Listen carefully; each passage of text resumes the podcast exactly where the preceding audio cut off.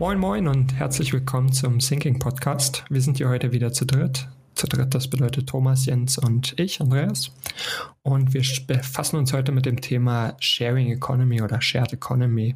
Jens, erklär doch einfach mal, worum geht es denn ganz grob, dass die Zuhörer auch verstehen, wovon wir sprechen, zumindest die, die es noch nicht kennen.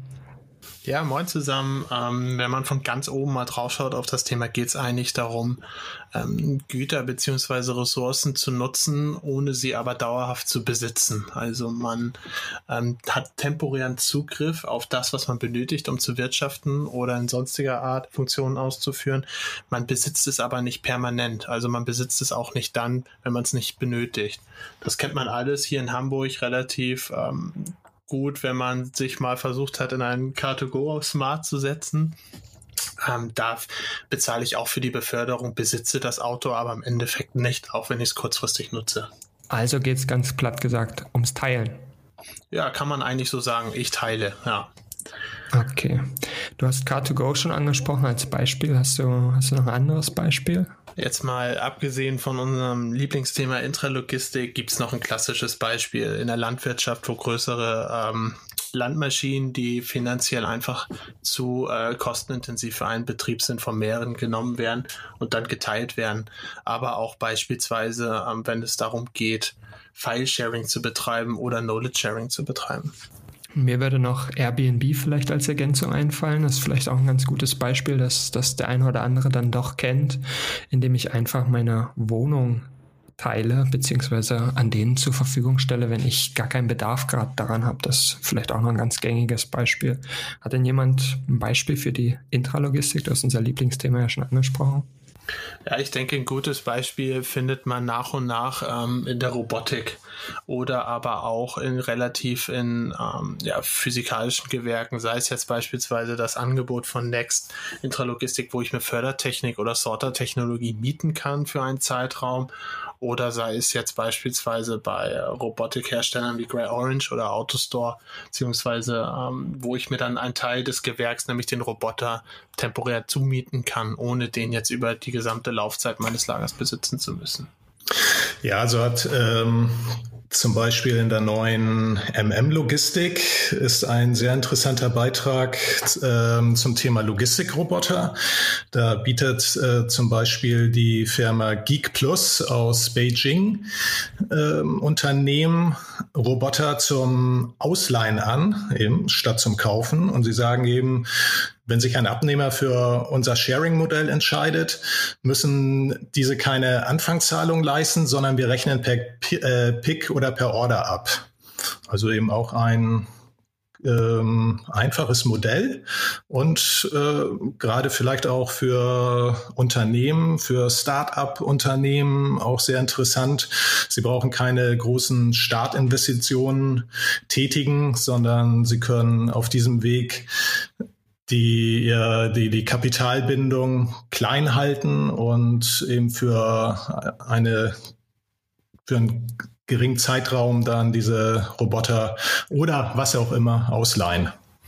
Ja, ich denke, das hast du gerade schon ganz gut angesprochen, weswegen ich das ganze Thema oder wir das auch so interessant finden. Ähm, du kannst relativ äh, flexibel da, was du gerade brauchst, wenn du über Sharing Economy nachdenkst, ähm, skalieren. Sei es jetzt äh, irgendwas Starres wie ein Lagerplatz, da gibt's ja schon ähm, Beispiele auf dem Markt, sei es irgendwas Flexibles, was dir die Performance gibt wie ein Roboter, sei es irgend, ähm, sei es, sei es ein Arbeitskraft gibt es auch in dem Bereich, sag ich mal. Und, ähm Aber warte mal, Jens, ist, ist, denn, ist denn Line wirklich Sharing Economy oder geht es eigentlich eher um Ressourcen teilen im klassischen Sinne, also Gemeinschaftskonsum? Ja, aber ähm, Ausleihen ist ja auch ein, äh, eine Form von Teilen. Das heißt, ich nutze, wenn ich etwas ausleihe, nutze ich es ja auch nur temporär und kaufe es nicht. Also ist es ja, ist ja halt nur der, der deutsche Begriff, würde ich mal so sagen. Hm. Es ist irgendwie gar nicht so leicht, das, das zu definieren, beziehungsweise nee. das abzugrenzen zwischen ganz klassischem Leasing-Modell. Ich meine, es gibt seit Jahrhunderten irgendwelche Sachen, genau. die geliehen oder geleast werden. Das heißt ja nicht, dass ich das share. Ich meine, wenn ich jetzt Carsharing klassischerweise nochmal aufgreife als Beispiel und das vergleiche mit einem Leasing-Fahrzeug, das sind ja ganz, ganz andere Themen. Äh, ist, das heißt ja nicht, dass beides dann in der Sharing Economy zu finden ist. Für mich ist, auch wenn man das jetzt wieder auf die Logistik bezieht, ist Sharing Economy eher so der Gedanke, wir teilen uns wirklich eine Ressource, sei es jetzt Nehmen wir mal das Beispiel Kapazität, das kann man ganz gut mit Airbnb vergleichen. Das heißt, ich habe eine gewisse Kapazität in meinem Lager, vielleicht Freiflächen oder was auch immer und biete die eigentlich der Gemeinschaft an zur Nutzung. Ich sage einfach, okay, ich habe hier 3000 Palettenplätze frei. Mhm. Wer möchte die nutzen? Beziehungsweise mache dann ja. Mietverträge oder kurzfristige Verträge, um, um diese Ressourcen zu nutzen, einfach um dadurch Umsatz gener zu generieren, natürlich, und diese Leerflächen zu vermeiden. Ich meine, nichts macht weniger Sinn, als ein leeres Lager zu haben. Ja. Warum sollte ich das betreiben? Nee, das stimmt. Ähm, genauso könnte man natürlich auch das äh, weiterfassen, wenn wir jetzt mal Richtung, angenommen Richtung Hermes oder DHL oder so schauen, wenn die ähm, die Umschlagsdepots von, von Hermes zum Beispiel, die äh, werden nur nachts betrieben. Also nachts läuft da, läuft Menge rüber. Nachts wird, ähm, wird die, werden die Pakete umgeschlagen und sag mal, ab 8 Uhr oder 10 Uhr morgens äh, ist der Laden leer. Und man könnte dann zum Beispiel tagsüber andere Artikel darüber verteilen, äh, sortieren, was auch immer. Also quasi dann auch da die Kapazität äh, teilen, die Ressource teilen. Und ich finde, da wird es dann erst richtig interessant, wenn man überlegt, was wir generell auch für ähm, Trends in der Intralogistik haben, mit immer intelligenter werdenden Maschinen, immer Gewerken, die immer in kleineren Steps, sag ich mal, skalierbar sind. Und wenn ich dann ähm, als Ressource nicht den Lagerplatz sehe, den ich mal so oder so nutze oder den mal der oder diejenige nutzt, sondern beispielsweise den Roboter, der auch mit jedem Pick intelligenter wird oder der Roboter, der mit jedem ähm, Sortiervorgang oder Kommissioniervorgang intelligenter wird, nimmt man da dann beispielsweise mal an, ich investiere zusammen mit einem anderen Unternehmen, sei es ein Marktbegleiter, sei es nicht, ist ja vollkommen egal, aber in so eine Technologie. Und in dem Zeitraum, wo ich die äh, Performance brauche, pickt der und arbeitet der Roboter und lernt bei mir. Dem Moment, wo ich sie nicht brauche, sondern die bei meinem, ähm, ja, bei, bei meinem Partner steht, pickt er für den Partner, lernt aber gleichzeitig fürs nächste Mal, wenn er bei mir ist, mit. Hm. Hm. Auch eine interessante, interessante Variante, ja. Ist dann quasi äh, Entwicklung teilen, sozusagen. Ist auch eine, ja, Vielleicht auch eine, eine ähm, zukunftsweisende, wie auch immer, Variante, um ähm, noch mehr, äh, ja, um besser, schneller und so weiter zu werden. Ja, da denke ich mir dann auch ähm, bei solchen ähm, Themen muss man dann vielleicht auch mal das Unternehmen ein bisschen weiterdenken, weil dann stellt sich natürlich die Frage, wenn ich da äh, lerne und gerade das Prozesswissen oder das Wissen auf so einer ähm, detaillierten Basis auch teile, dann ähm, generiere ich dann über das Wissen überhaupt noch einen Vorteil gegenüber jemand anderen oder ist es dann einfach nur noch Standard und was ähm, hilft mir dann noch dabei, mich abzusetzen? Dann geht es wieder die Frage, ist es dann vielleicht sogar ein Nachteil, wenn ich jetzt eine lernende Maschine ähm, noch mehr lernen lasse, indem ich sie bei äh, ähm, einem Partner stehen lasse und dort arbeiten Wieso, lasse? Was, was für was für ein Nachteil meinst du? Indem ich dann das Gelernte, was ja bei mir passiert ist, was in meiner Zeit, wo mir das, das, das Gerät, der Roboter, was auch immer gehört, ich investiere Zeit rein und alle profitieren ja davon.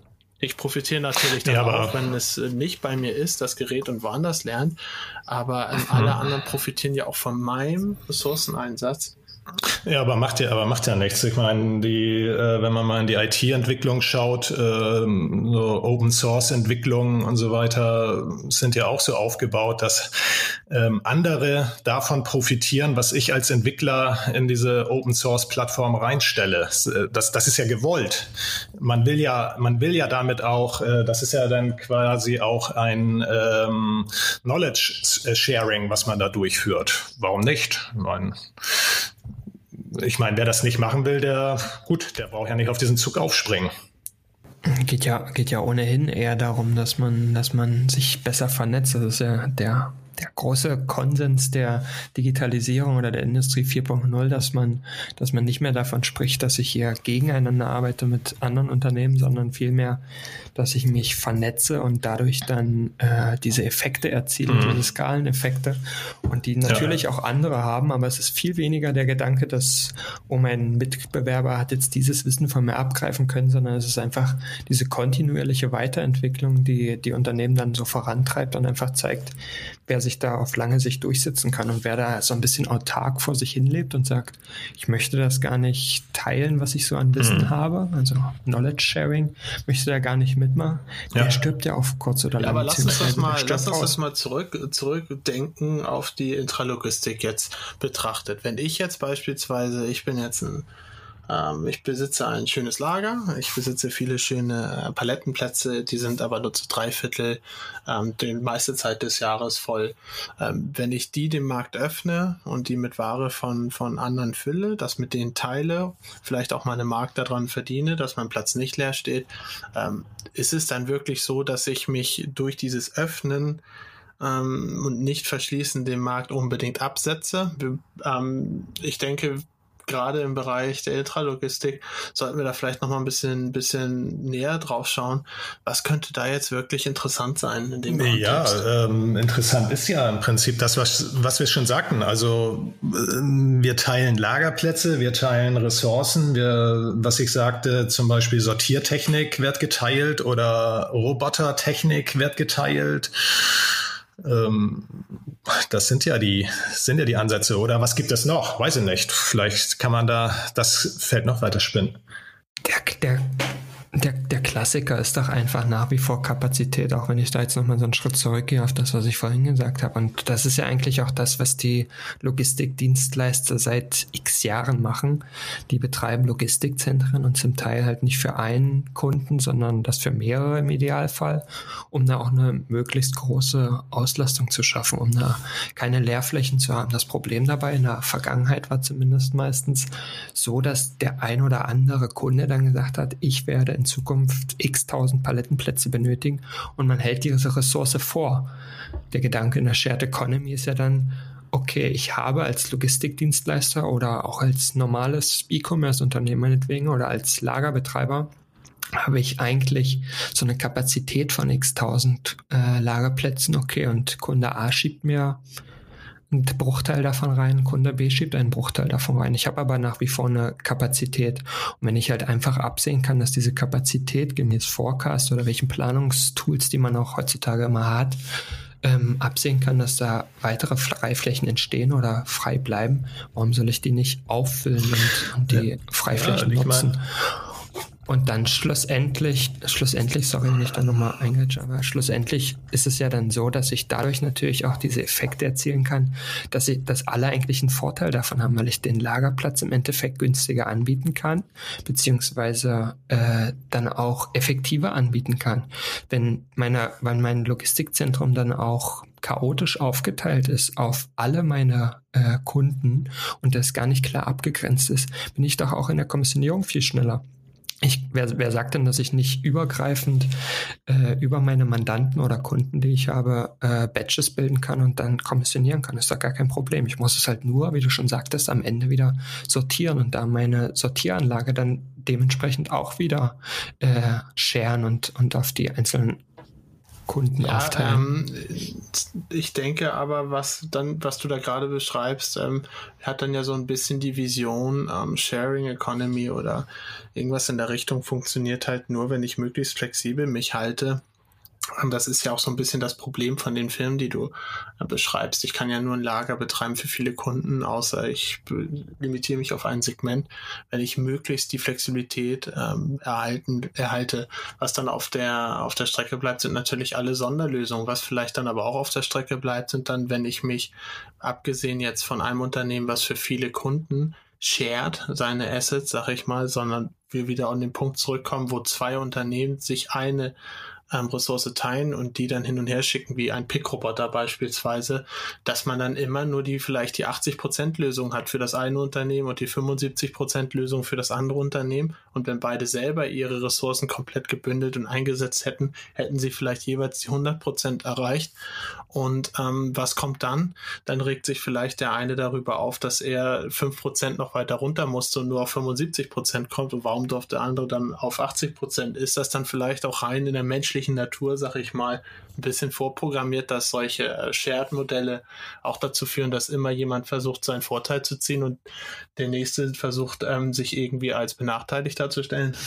Das ist ja, das ist ja auch die Natur des Menschen, dass man, dass man dazu neigt, um zu sagen, welche, wie kann ich meinen Vorteil eigentlich maximieren und man so ein bisschen vergisst, worum es eigentlich geht. Aber die Kapazitäten jetzt beispielsweise in der, in der Shared Economy, die brauche ich ja im Zweifel auch nicht in einem Flächenland, beziehungsweise wenn Lagerplätze günstig sind, sondern die entstehen ja eigentlich, wenn irgendwelche Ressourcen knapp werden, sei es jetzt Geld oder vielleicht auch Platz, dann geht es ja in die Richtung Shared Economy. Das heißt, es hat eigentlich auch immer so ein bisschen so einen solidarischen Aspekt. Ist vielleicht auch so ein bisschen heile Weltgedanke, aber grundsätzlich ist ja Shared Economy das Thema Solidarprinzip. Ich möchte auch, dass es meinem Nachbarn nebenan ganz gut geht, weil das Volkswirtschaft. Ja, vielleicht kann ich damit ja aber auch meine, meine Investitionen, die ich tätige, ähm, schneller wieder reinholen. Also wenn ich jetzt allein daran denke, also ich habe jetzt zum Beispiel auch aktuell einen Kunden, wo wir ein ähm, Lager geplant haben. Das soll meinetwegen 20 Millionen Euro kosten. Und ähm, vielleicht kann ich das ja auch dann so aufbauen, das Lager, dass ich es etwas größer plane, von vornherein etwas größer plane und sage, okay, komm, ich, ähm, damit mein Return on Investment vielleicht noch besser ist, versuche ich irgendwo da noch äh, zusätzlich Abwicklung reinzubekommen, versuche da irgendwo auf ja, Partner reinzubekommen in dieses Lager, die nicht gerade ähm, ein Wettbewerber sind, sondern irgendwo vielleicht auch ergänzend sind. Und ich nutze dieses Lager optimal aus, so dass es nicht nur in einem Einschicht- oder Zweischichtbetrieb genutzt wird, sondern in einem Dreischichtbetrieb. Ich habe komplett volle Ausnutzung und das vielleicht auch sogar sieben Tage die Woche. Und dann bist du aber irgendwann wieder in dem Punkt, dann braucht doch der eine zwei Schichten und der andere braucht zwei Schichten und dann versuchst du an einem Tag auf einmal vier Schichten runter. Ich, ich weiß, was ja. du meinst, aber ich glaube, ja. ähm, ich, ich, ich habe immer, wenn ich mich mit dem Thema beschäftigt habe, immer eher diesen Ansatz vor Augen, ähm, ich, ich teile mir nicht permanent etwas, sondern ich teile mir immer in gewissen ähm, Schichten etwas. Also ich baue nicht ein Lager für zwei Personen und wechsle immer hin und her, sondern ich lege mir etwas zu, was vielleicht auch nicht unbedingt ähm, erfolgskritisch ist für das Unternehmen und bearbeite das dann von zwei Seiten. Ähm, um halt einen Lerneffekt zu machen. Ich denke, gerade kritische, unternehmenskritische Themen, wie sei es jetzt ähm, eine komplette Abwicklung eines innerhalb eines eines ähm, eines Hauses, eines Betriebs, sei es jetzt ähm, eine Software, die steuerungsrelevante Aufgaben hat oder sonstiges, da würde würde ich tatsächlich dann als Entscheider stark zurückschrecken und mich immer fragen, was passiert, wenn wir beide wirklich gleichzeitig die Hütte am Brennen haben, sag ich mal, und ähm, beide gleichzeitig oder sei es mehr als zwei, alle gleichzeitig diese Ressource benötigen, ja. dann aber dann, aber dann funktioniert, aber dann funktioniert Share äh, Economy nicht.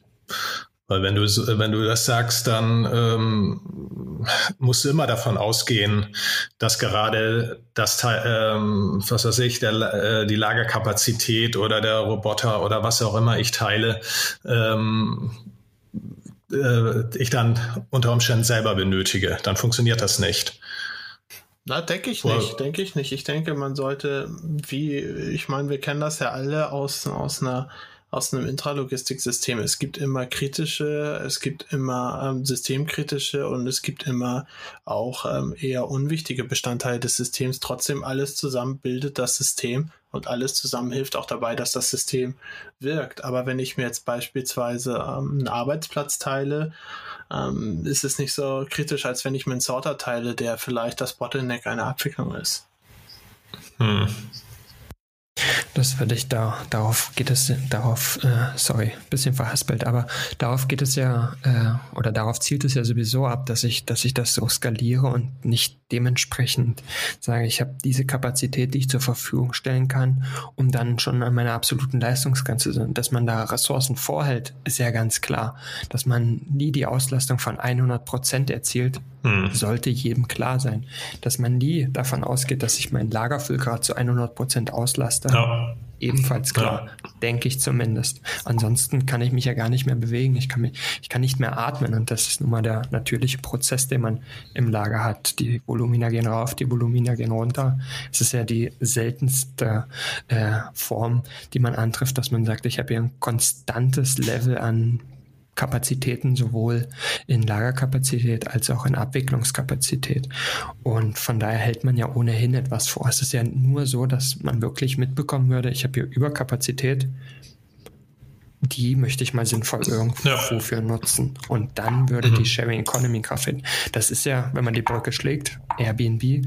Ich sage ja auch nicht, ja, ich könnte meine Wohnung jetzt mal für vier Wochen am Stück vermieten. Dann fällt mir irgendwann auf, ja, mhm. blöd, irgendwo müsste ich ja auch wohnen. Ja, ich denke, ja, ich denke, also ich denke, es ist ja auch, wie ich vorhin schon eingangs sagte, vielleicht ja auch gerade für Start-up-Unternehmen ähm, eine interessante Sache, dass ich, wenn, wenn ich ein Start-up habe, äh, ich will mir nicht gleich von Anfang an da irgendwie ein Lager ans Bein binden mit, äh, mit einem hohen Invest, dass ich erstmal ähm, irgendwo ein anderes Lager mitnutze oder irgendwo die Sortiertechnik mitnutze, weil ich irgendwas ähm, auf mehrere ähm, Ziele sortieren muss und so weiter. Und wenn dann der Laden läuft, okay, dann kann ich irgendwann selber investieren. Dann baue ich mir mein eigenes Lager irgendwo hin.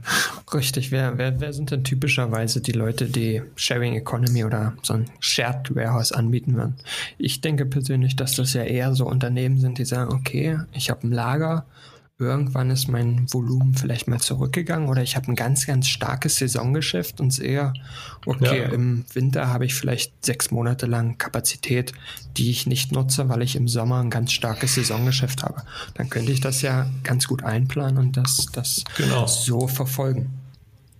Ja, Denke ich auch. Also das sind, sind das sind, äh, ist jetzt sagen wir mal die Anbieterseite, genau. genau.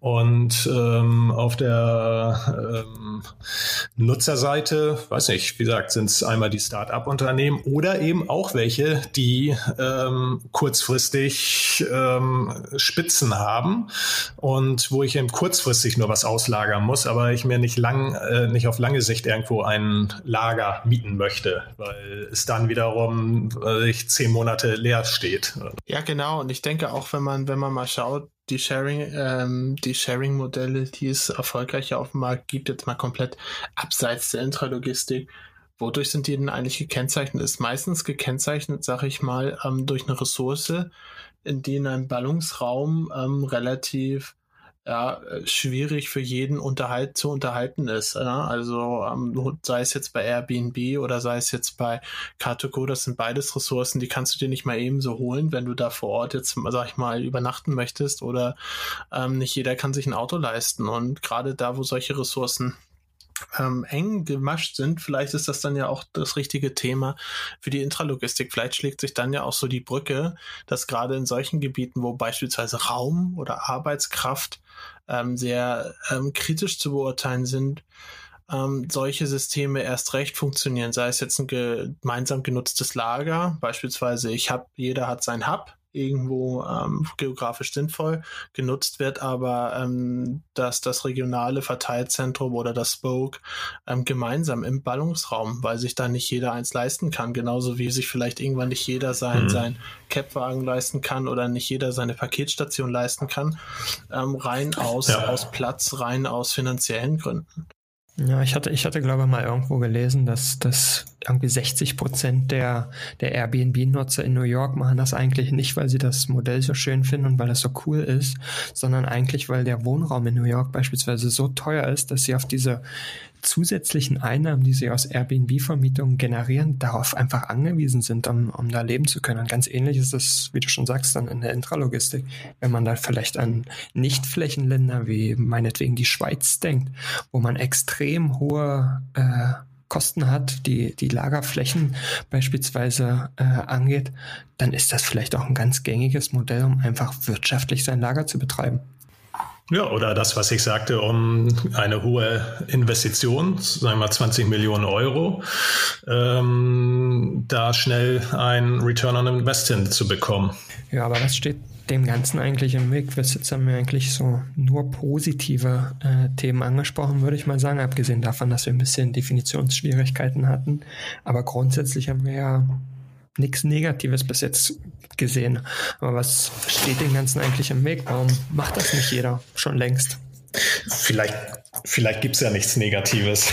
Ich, ich, ich glaube persönlich, dass es an allem was Negatives gibt. Ist aber auch eine Einstellungssache. Äh, aber ich, ja, Pessimist. ich denke aber, dass, dass vermutlich äh, auch solche Geschichten wie IT eine ganz, ganz große Rolle spielen, weil viele Unternehmen auch einfach mit ihren IT-Strukturen gar nicht die Möglichkeit haben, vielleicht fremde Mandanten innerhalb ihres Logistikzentrums abzuwickeln.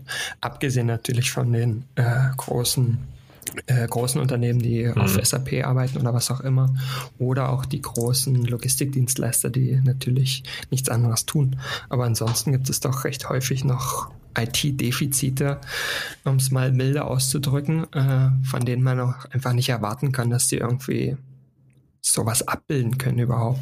Mhm. Und dann glaube ich, dass, dass darüber hinaus dann noch so Themen wie Versicherung oder gesetzliche Regelungen äh, dazukommen, die einfach vielleicht zum Teil dieser, dieser Geschäftsmodelle gar nicht so unterstützen, wie sie es vielleicht sollten. Und da hängt ja die Politik allgemein immer bei vielen Themen so ein bisschen hinterher, um diese neuen Geschäftsmodelle dann so abzubilden, dass das auch für jeden Sinn macht. Weil eigentlich ist ja die Gesetzgebung so ein bisschen darauf erpicht, dass man den Kleinen vor dem Großen beschützt, quasi der Konsument vor dem vor dem Anbieter oder vor dem Dienstleister, wie auch immer. Und in Zukunft, beziehungsweise im Bereich der Shared Economy, kann es ja auch sein, dass der Kleine seine Ressourcen teilen will. Das heißt, der Kleine tritt dann als Dienstleister oder als Unternehmer auf und muss mhm. dann dementsprechend natürlich auch als Unternehmer geschützt werden gegenüber anderen, vielleicht auch kleinen. Und das ist vielleicht auch eine große Schwierigkeit. Ich, ohne jetzt im Detail zu wissen, welche gesetzlichen mhm. Grundlagen es gibt, einfach so als Quereinwurf mal. Äh, ich denke, ganz klar, abseits jetzt von, von, von gesetzlichen und Rahmenbedingungen, ähm, sehe ich da zwei ganz große negative Punkte. Und zwar würde ich nie was teilen, ist vielleicht aber auch eine Einstellungssache, oder mich in einen Punkt von jemandem anderen abhängig machen, was ganz essentiell für mein Geschäft ist. So, das wäre die erste Restriktion für ähm, ähm, Shared Economy. Und die zweite Restriktion, die ich sehe, ist ganz klar, was wir auch schon angesprochen haben. Es muss halt sich um, um Ressourcen oder Assets handeln, ähm, die flexibel nutzbar sind für unterschiedliche ähm, Tätigkeiten. Das heißt, es muss eine gewisse Flexibilität vorherrschen und eine gewisse Flexibilität hat ja auf der anderen Seite oft ähm, den, den ähm, ja den Nebeneffekt, dass ich nicht die 100% Spezialisierung auf irgendeinen Nutzen erreiche. Das heißt, ich muss immer irgendwo dann für Flexibilität auf ähm, Produktivität beispielsweise äh, Einbußen ähm, in Kauf nehmen. Und ich denke, das sind so zwei Sachen. Was dabei dann äh, zur Seite fällt oder was dann übrig bleibt, denke ich, ist zum Großteil dann auch ähm, prädestiniert beziehungsweise möglich zu scheren und gemeinsam zu nutzen. Hast du, hast du mit deiner ersten Aussage nicht eigentlich die komplette Digitalisierung oder Industrie 4.0 in Frage gestellt? Wenn ja, du sagst, du möchtest eigentlich nichts teilen oder keine Abhängigkeit generieren, hatten wir eingangs auch gesagt, dass eigentlich die Zielsetzung der Digitalisierung ist, dass ich mich vernetze und dass ich eigentlich teile und ich glaube, das ist aber ganz, ganz markant für, für die Problematik an sich, weil so denken viele und das erfordert noch ein ganz, ganz großes Umdenken, dass die Leute sagen, darauf lasse ich mich mal ein.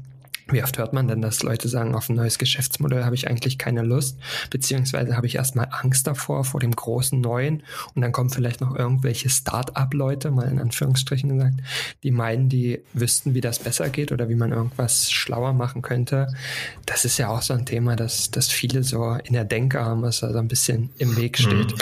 Also ich glaube, um, dieses Thema ist ein sehr interessantes weiterhin ein sehr interessantes Thema. Wir haben sehr viele ähm, positive Effekte dargestellt. Jetzt zum Schluss haben wir nochmal ein paar negative vielleicht dargestellt. Und ähm, ich glaube, das ist ein äh, sehr spannendes Thema, was wir weiterhin verfolgen sollten. Und ich glaube, ähm, auch gerade fiel das Wort Industrie 4.0, Digitalisierung, Automatisierung ist auch ein super Thema für einen nächsten Podcast. Und vielleicht geht's dann eben auch da, vielleicht können wir den Faden da gleich wieder mit aufnehmen im nächsten Podcast. Ähm, und sprechen darüber, über das Thema Digitalisierung und Automatisierung in der Intralogistik. Und darum würde ich sagen, das Schlusswort oder unsere drei, drei Schlusswörter, darum neugierig bleiben. Und ähm, ich würde mich jetzt aus dieser Runde verabschieden wollen und ähm, sage dann, äh, ja, bis zum nächsten Mal. Ja, Thomas hat es gesagt, neugierig bleiben. Ich denke, das ist das Stichwort. Wenn ihr unseren nächsten Podcast hören wollt oder auch unsere Updates verfolgen wollt, abonniert uns, folgt uns auf allen möglichen sozialen Kanälen, die wir so anbieten. Wir würden uns freuen. Bis dahin. Tschüss. Tschüss. Tschüss.